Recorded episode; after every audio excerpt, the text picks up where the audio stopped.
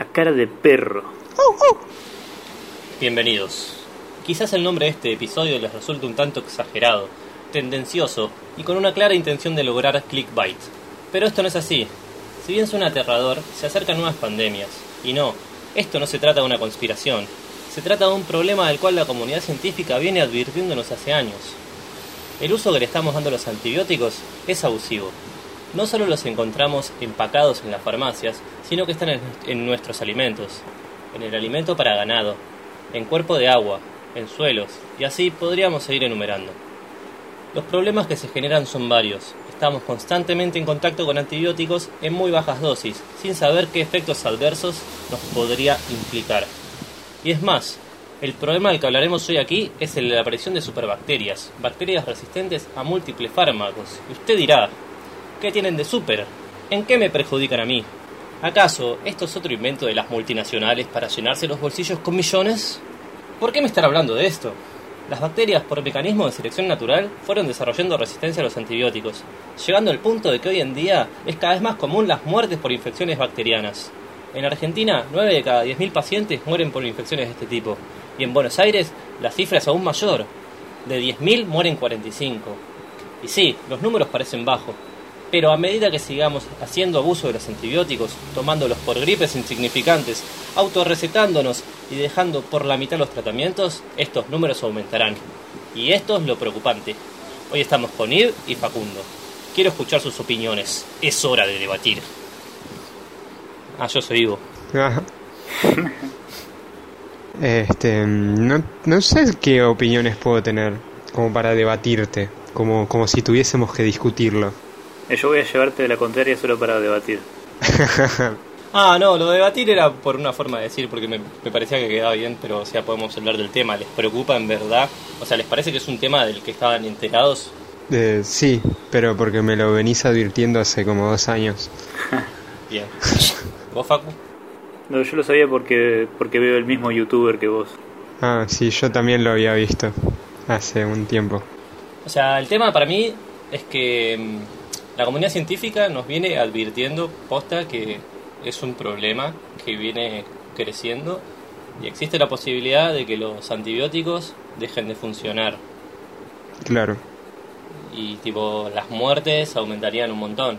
Sí, sí, sí. Y lo que lo que temo es que la gente no como no sabe, no se la vea venir y después piensen que es una conspiración y que después acusen que esto lo hizo Bill Gates, me, echen la culpa a mí por haberlo advertido en este podcast. Y lo que sea, o sea, en general. Es como que la población promedio no sé qué tanto escucha a la comunidad científica. ¿Ustedes qué opinan de eso? Y en general lo que lo único que escucha la gente en general es la tele y un poquito de radio, un poquito de internet, pero no sé cuánto acceso tiene realmente la comunidad científica a esos medios. Sea, más allá de un representante de, de- de alguna empresota o alguna empresa farmacéutica, como que no, no hay programas científicos, o no un montón, en la tele. Más allá de que aparezcan cada tanto vaya un loco a las noticias, pero digo que haya programación científica, piola, en la tele, no la veo. Es que no sé, o sea, en la tele es complicado, pero por lo general los otros medios de, o sea, la población, el sujeto promedio, el hombre de a pie, la mujer de a pie, la persona de a pie, tipo, ¿se informa verdaderamente, busca información? O, Yo creo que no. Sabes que no. o Sabes que no. mierda. Yo creo que hay que diferenciar igual de lo que aparece en la tele. Porque generalmente la tele genera opiniones públicas, pero cuando se trata de cosas que no están pasando en el preciso momento, eh, se divide la gente en dos grupos, a los que son conspiranoicos y dicen están esperando constantemente que haya un apocalipsis zombie, y después la gente que dice, bueno, como el, el apocalipsis bacteriológico no está sucediendo en este preciso momento, entonces es lo mismo que si nunca fuera a suceder.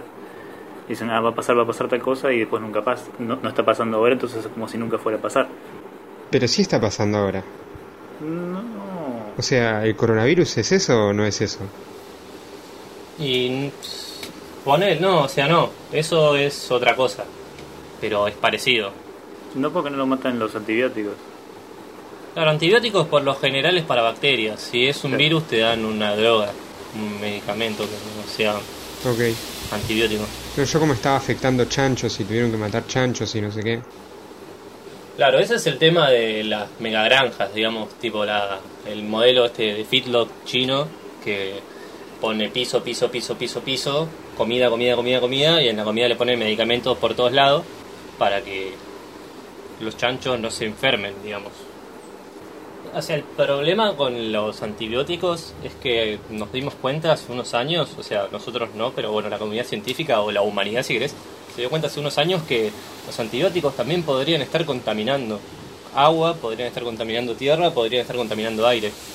Y cuando se dieron cuenta de eso, como empezaron a investigar y se dieron cuenta que efectivamente había en muchos cuerpos de agua es común encontrar medicamentos tipo antibióticos, encontrar ibuprofeno, encontrar residuos de todo tipo, porque quizás el agua que nosotros meamos no es tratada.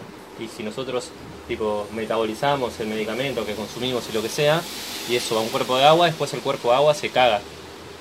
O sea, porque de repente empieza a tener concentraciones de medicamentos.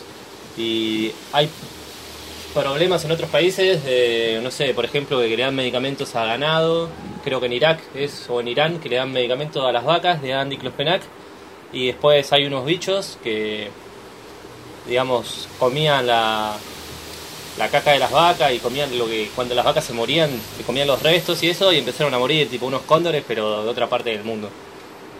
Entonces como que el problema empieza a estar en todos lados y las bacterias empiezan a generar resistencia porque aparece una bacteria que tipo es ahí, tipo es inmune a, a vivir en el cuerpo de una persona. Entonces vos le pones el medicamento y el medicamento o le rompe la pared o le, le caga el metabolismo o hace algo o la termina matando. Si vos tipo no terminás todo el, el tratamiento médico que te dice tomate esta semana de medicamento, lo que estás haciendo es dejando a algunos individuos que tipo son resistentes, todo, tipo con la cantidad que le diste vos todavía no se murieron, son resistentes. Y como que tus anticuerpos no pueden matar, está todo bien. Pero el bicho ese si, so- si se escapa puede transmitir la resistencia a otros bacterias, otros virus, aunque no sean de su especie, porque lo que tienen esos malditos es que no les importa verdaderamente el concepto de especie. Para ellos simplemente se intercambian genes como si fueran caramelos el uno al otro. Es más, también pueden tipo simplemente morirse y dejar un gen de resistencia ahí y puede venir otra bacteria, agarrarlo y hacerse más fuerte. Por eso también es que ahora viste que en los hospitales la idea es que estés lo menos tiempo adentro. Sí. Por eso, porque cada vez los, las bacterias que están adentro de los hospitales son cada vez más power. Y es cada vez tipo común siempre que tipo tenés un familiar ahí, un viejo que se va al hospital, lo internan por una cosa, le agarra otra bacteria ahí intrahospitalaria y se muere.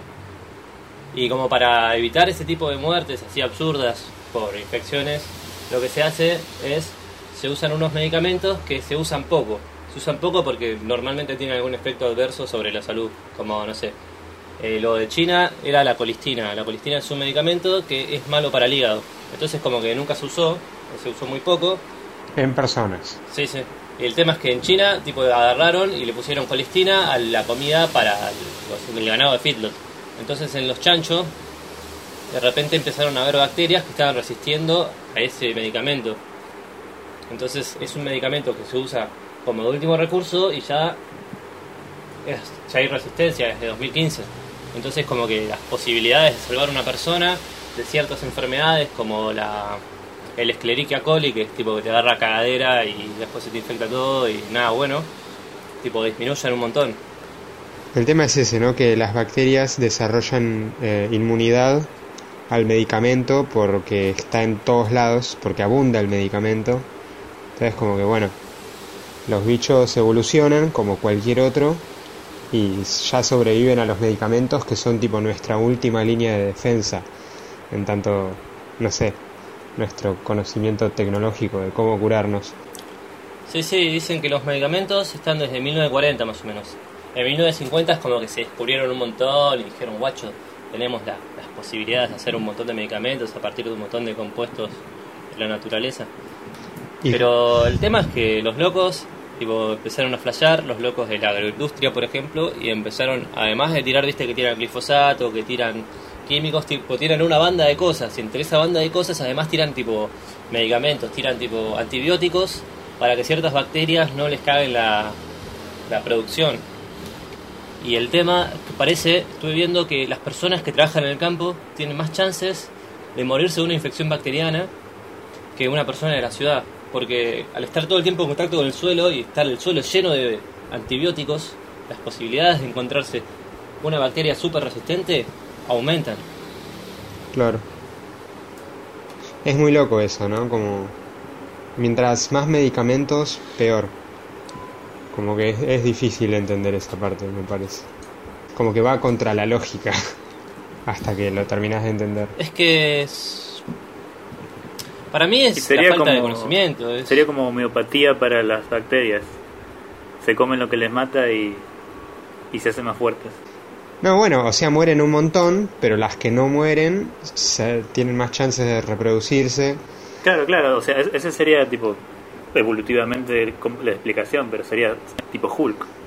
Sí, Sí, el tema es que las que no mueren y sobreviven y se hacen resistentes a lo que sea, digamos a un antibiótico cualquiera, ese, esa bacteria tiene la posibilidad de transmitirle sus genes a cualquier otra bacteria, a pesar de que no sea de su especie.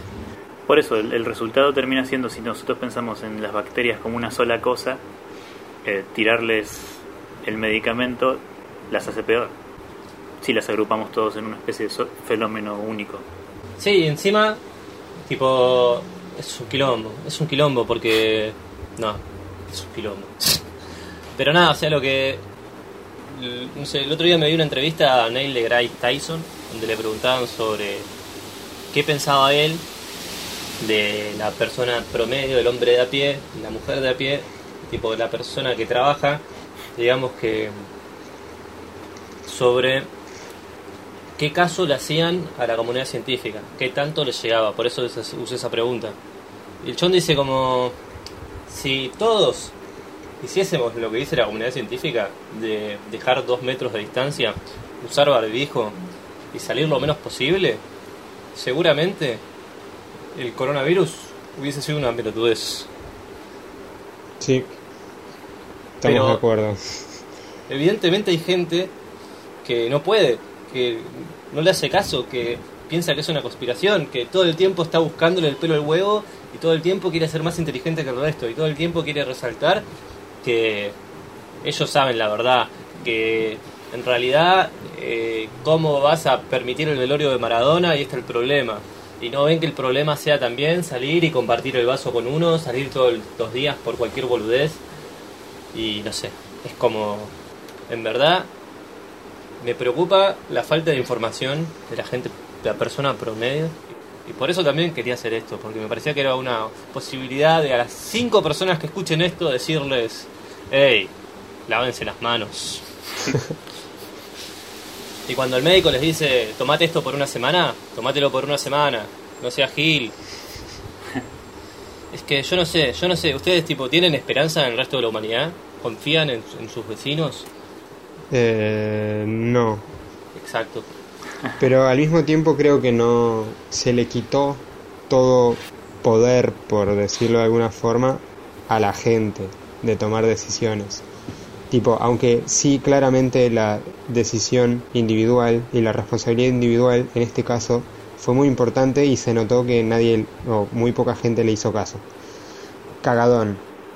Pero, aunque todos se hubiesen cuidado, el sistema sigue manteniendo viva la máquina capitalista, por lo que van a seguir mandando a la gente a trabajar y los puntos de contagio más fuertes fueron las fábricas, los medios de transporte. No importa si todos nos cuidamos, si, por decir los poderosos, eh, no cambian las cosas. O sea, en el caso este bacteriológico, no es que, o sea, ta, la comunidad científica ya dijo que es un problema, pero le toca a los empresarios dar bola, porque son ellos los que controlan ese flujo. Es que a los empresarios en un flash les conviene. O sea, estaba viendo que eh, digamos, ah, se están desarrollando nuevas técnicas de incubación para sacar bacterias, digamos, del medio natural. Se supone que vos de todas las bacterias que existen, solo podés muestrear en laboratorio el 1% con los métodos estándar. Digamos, con los nuevos métodos vos podrías mostrar más bacterias. Y lo que tienen es que esas bacterias, tipo, no todas las bacterias son malas, hay muchas bacterias que son buenas, que viven con nosotros, que viven en nuestro interior y nos ayudan. Y hay muchas bacterias que lo que hacen es, digamos, para aprovechar todos los recursos que hay tipo, tiran un antibiótico. Entonces tiran ese antibiótico y matan a todo el resto y, y se comen lo que hay ahí. Es como los pinos que tiran, tipo, la pinocha para que el piso se acidifique y no crezca ningún otro árbol. Sí. Ellos hacen lo mismo. Y entonces lo que dicen es como, bueno, existe la posibilidad de que si perfeccionamos las nuevas técnicas de muestreo, digamos, desarrollemos un montón de nuevos, de nuevos antibióticos. Entonces como que está ahí, no nos vamos a morir como humanidad por un apocalipsis bacteriológico, pero es probable que en algún momento las muertes se vuelvan muy comunes, nos encierren a todos y las empresas tipo Bayer se llenen de guita. Y son las mismas empresas que tipo están vendiéndole los medicamentos a los granjeros en China, a los granjeros acá hacen feedlot, para darle de comer al ganado con medicamentos para que después haya una conspiración, boludo. Es que, boludo, ¿cómo se llama el empresario argentino acá que se puso a hacer lo de los chanchos y lo de las vacunas? Sí, no, no me acuerdo el nombre. Pero sí, el CEO de... Es el CEO de Pfizer. Hugo Sigman. Este tipo, o sea, no, invirtió en la tecnología de las vacunas porque sí, porque le pinta. Tipo, lo está haciendo porque sabe No, que es el negocio que la va a romper de acá a los próximos 15 años. Porque van a haber muchas pandemias o parecidas y van a estar haciendo medicamentos a lo loco y vendiéndolos y llevándose nuestros recursos. Sí, sí, es que para mí también apuntan a eso, porque si bien una parte del problema es la sociedad que no respeta lo que se dicen los médicos y no hacen todo el tratamiento porque no les gusta tomar medicamentos o lo que sea. Otra parte son los médicos que recetan medicamentos en casos que no son necesarios, Sí, simplemente porque así sabes que el paciente no va a romper las pelotas. Y el otro factor que también es bastante importante es la gente que se le ocurre que está bien rociar sus campos con antibióticos, les parece que está bien darles de comer antibióticos a su ganado, sí. porque así no se enferman, pero su ganado está en espacios de 2x2 y está tipo súper hacinado y no tiene espacio para respirar ni tirarse un pedo que su otro amiguito lo va a oler y tipo no está bueno. Entonces sí, si no cambiamos el sistema de producción, si no cambiamos nuestra relación con los medicamentos, el problema va a estar ahí. Y o sea, para mí no es una conspiración, no es que el chabón está diciendo no, lo hago hijo de puta, sino que es como Lo ya sé lo- que va a pasar. Claro, es como sé más o menos cómo es la cosa, lo que puede llegar a pasar, y no voy a ponerme a tampoco a interrumpir que deje de pasar, porque pierdo plata. Ese es el tema, ni los políticos que se supone que nos representan y nos tienen que tipo defender, porque ese es su trabajo, no hacen un caca, no hacen nada.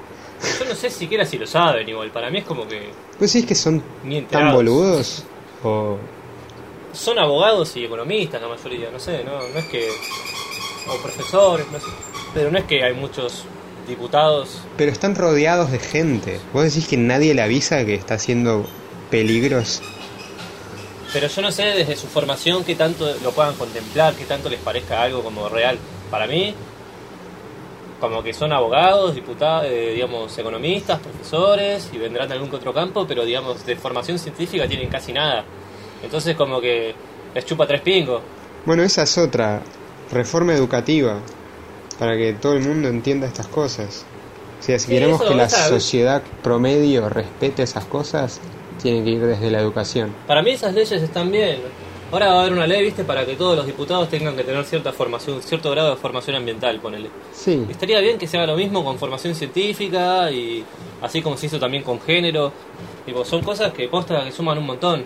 pero tiene que ser con todo el mundo, no solo con los políticos, porque si son los políticos nada más pueden seguir haciendo lo que quieren. O sea, no es que hacen las cosas malas porque no saben que hacen mal.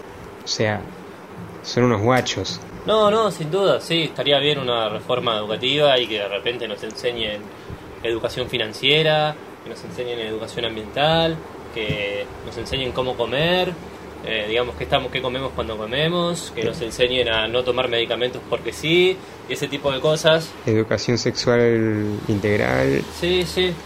Pero no sé, esa, hay un montón de esas cosas que tipo se podrían aprender desde la primaria, no sé, como el tema de la alimentación, que en la- tipo no está bien que adentro de las escuelas vendan Coca-Cola. O sea, sé que es una opinión impopular, pero pe- me parece que está mal. Y sí. Em, o sea, no es lo mismo que tenga la educación el, el diputado X que ponerle que informa sus decisiones, ¿no? O sea, sí, en el mejor de los casos puede eso ser un factor que cambie las cosas para bien. Pero al mismo tiempo, si la gente común no está educada en ese tema, no hay manera de mantenerlos a raya a los políticos. O sea, si los políticos tienen la información ambiental, pero la gente no, y el político hace lo que quiere igual, la gente no puede decir nada porque no sabe nada. Y para mí ahí está clave el rol de, de los científicos, porque son los que tienen la, la opinión formada, digamos. Sí, pero en un sistema capitalista los científicos también, no todos, por suerte, pero muchos, trabajan para Hugo Sigman. Sí, sí, pero también hay de los otros, también están los carrascos. claro, claro, pero cuando se vuelve como una guerra de intereses, es como que la gente de- empieza a desconfiar de todo el mundo. Sí, sí, sí, es como... Entonces, ¿cómo confías en un científico si sabes que algunos científicos mienten? Y con los que no mienten. Pero ¿cómo sabes? ¿Cómo? Pasa que también ahí... Más educación científica necesitamos, así no dependés de la opinión del experto tampoco. Es que para mí ahí caes también en la posibilidad de ir con el científico que dice lo que yo quiero escuchar. Es que justamente es lo que pasa, Mierda. es un problemón. Porque está esa chida Bradolino, que es médica supuestamente, que no sé qué verga, que no sabe una chota de nada, y que dice que si pensás mal te vas a agarrar cáncer de colon, si te enojas te agarra cáncer de colon más o menos, y hay gente que le cree, y es porque es científica, y no sé, o cualquier pedutudo que diga que es un científico sin tener un fucking título. Sí, sí, no, sí. yo soy científico, y no sé, como que hay un montón de chantas. Y esa tipa, ponele que no trabaja para un empresario que, que no sé, Para la iglesia católica trabaja. que vende antidepresivos, pero capaz la mina escribe libros y vende sus libros, y bueno, tiene que vender la idea de que el libro es información vital. Así que nada. Así que, como siempre, el problema es el capitalismo. El que las hace y las paga. Así que nada, si quieren podemos ir cerrando porque ya pasaron los 20 minutos. Creo que tenemos todo lo que necesitamos. ah, hay que cerrar con un, un suscriban y esas cosas. ¿Un qué? Suscríbanse y esa huevada. Ah. Chicos, escuchen esto. Siempre que les gusta algo, después van y buscan todo lo que hicieron el mismo creador. Siempre les aparece un video y siempre están buscando en YouTube, refrescando la página principal a ver si les recomiendo exactamente lo mismo. ¿Saben una forma más fácil de hacerlo? Se suscriben y ya está. Y le ponen like. Y comentan. Chau.